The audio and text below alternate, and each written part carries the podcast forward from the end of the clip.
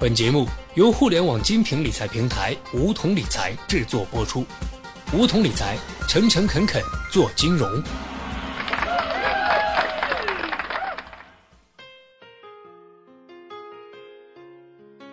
收听梧桐电台，掌握理财要领。大家好，我是梧桐小学弟。中国的高储蓄率一直是经久不衰的话题。长久以来，类似中国储蓄率从二十世纪七十年代至今一直居世界前列，并且长期位列第一的报道，在各大媒体都能看到，以至于在大众眼中，中国人爱存钱几乎已经成为一个共识。事实真的如此吗？今天小学弟就来好好捋一捋这个话题。最近几天，不少媒体又拿中国的储蓄率说事儿了，结论就是中国人均储蓄超过四万元，为什么你还不花钱？等等。报道显示。二零零五年，中国储蓄率高达百分之五十一，而全球平均储蓄率仅为百分之十九点七。二零一五年，中国储蓄率的最新数据是百分之四十六。经济学家咬牙切齿，老百姓手里有太多钱趴在银行账上不动，导致中国消费不振。显然，这种高储蓄率的说法与广大人民群众的生活经验格格不入。要知道，屌丝基本上都是穷逼，存不了几个钱。而高档写字楼的民工们也基本上都是月光族，即便是更高层的金领，也都纷纷的跳进买房按揭的坑里去。为了每个月的房款焦头烂额，连买个包都要计较半天。为什么每隔一段时间就会出现这种报道呢？这是因为高储蓄率似乎已经成为拯救中国经济的灵丹妙药。掌管中国经济的各位大佬在各种不同场合都提到高储蓄率对提升中国经济的重要作用。今年春季。央行行长周小川针对储蓄率问题连续发声，在接受财经杂志专访的时候表示，现在中国国民储蓄率仍然很高，会带来高投资，这个关系继续存在。在两会的央行发布会上，周行长又表示，经济增长在很大程度上是和中国的储蓄率有关系，储蓄会投资，投资会形成新的生产能力，形成新的生产能力会使得 GDP 有所增长。腾讯财经砍财哥认为，周行长的逻辑很清楚，储蓄率高表示中国钱多，这些钱一旦转化成投资和消费，就能极大的拉动内需，GDP 就能上去了。舆论普遍认为，高储蓄率源于中国百姓爱存钱的习俗。事实证明，这种认识有很大的偏差。首先，我们需要了解储蓄率的含义，在国际统计中。中国百分之五十左右的储蓄率为国民储蓄率，关键问题在于世界经济组织口径中的国民储蓄率中的“国民”两个字不等于居民。国民储蓄率包括居民储蓄、企业储蓄和政府储蓄。长期以来，媒体和经济专家混淆国际储蓄率和居民储蓄率的概念，总是拿着人家的这组数据痛骂中国人不消费，让城市里的小清新月光族们一听到就不知所措。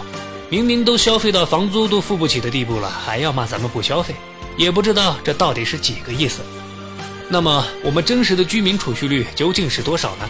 居民储蓄率的计算口径有两个，最常见的是收入口径，也就是年度新增储蓄额对年度居民总收入的比值。通俗来说，就是大家辛苦工作了一年，会把多少税后收入拿去存起来的意思。小学弟统计了一下，中国的居民储蓄率大致经历了一个先升后降的曲折过程。九八年到零八年。居民储蓄率逐步震荡上升，而从零八年到二零一五年，居民储蓄率则呈现逐步下降的态势。二零一五年已经跌到了百分之十三。综合来看，这十八年来，中国人民的总收入之和为两百三十八万亿，这些总收入形成新增储蓄额总共为四十八万亿。由此计算出，中国这十八年来的居民储蓄率水平也不过是百分之二十罢了。而二零一四和二零一五这两年，居民储蓄率已经只有百分之十三了。比过去十八年的整体水平低了足足百分之七，这意味着在近两年里，中国人已经不储蓄了。近十几年来，中国国民的高储蓄率中有很大一部分并不是源自普通人的钱袋，而是源自政府和企业的储蓄。数据显示，两千年到两千零八年之间，中国国民总储蓄率增长中有百分之八十源于政府和公司部门，并非来自个人和家庭。既然中国居民储蓄率并非传说中的那么高，那么钱到哪儿去了呢？事实上，广大民众不是没有足够的消费动机，而是民众没有足够的收入，以至于钱根本存不起来。好容易攒起来的钱一下就花掉了。正如吴敬琏所言，普通劳动者家庭收入增长缓慢、内需不足、社会保障不充分和预期不稳定等，都使居民非常看重储蓄。然而，我国的买房费用、子女教育费用、养老费用等却一路飙升。在我们国家，对很多结了婚、有了子女的人来说，子女的教育费用必须要提前攒，而且得尽早攒。孩子生下来就有奶粉钱、尿布钱，从上幼儿园一直到大学，又得烧一大笔钱。中国人一贯勤劳，有点挣钱的机会就抓住了拼命挣，累死累活都在所不惜。在居民储蓄率雪崩的问题上，一定还有另外一个原因。好在这个原因并不难找，也就是大家耳熟能详的房地产罢了。